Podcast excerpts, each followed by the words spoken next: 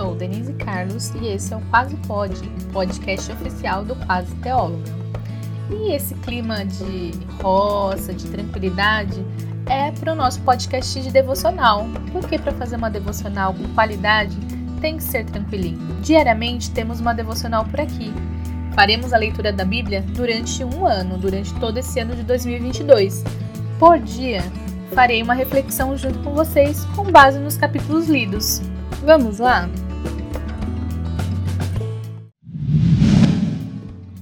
Devocional 012 Gênesis 34, 35 e 36 Omissão Quero destacar com vocês três versículos. São eles 34, 5, 34, 31 e 35, 22.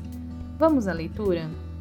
Capítulo 34, versículo 5 Jacó logo soube que Siquém tinha violentado Diná, sua filha, mas como seus filhos estavam no campo cuidando dos rebanhos, não disse nada até que eles voltassem. Capítulo 34, versículo 31 Mas eles responderam: Por acaso deveríamos permitir que nossa irmã fosse tratada como prostituta? Capítulo 35, versículo 22 Enquanto morava ali, Ruben teve relações com Bila, concubina de seu pai, e Jacó ficou sabendo disso. O que é omissão? É deixar de dizer, escrever ou fazer algo, deixar de lado, desprezar ou esquecer. Vemos aqui uma barbaridade que acontece com a única filha de Jacó. Um estupro, que o pai não se manifesta em favor da filha.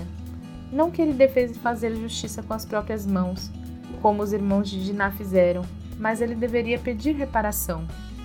A Bíblia também relata o fato do filho de Jacó estar tendo relações com a concubina de seu pai, o que não era correto aos olhos do Senhor, mas é relatado apenas que Jacó ficou sabendo. Omitir-se não é bom. Sempre se espera uma palavra do cabeça da família sobre as coisas que acontecem.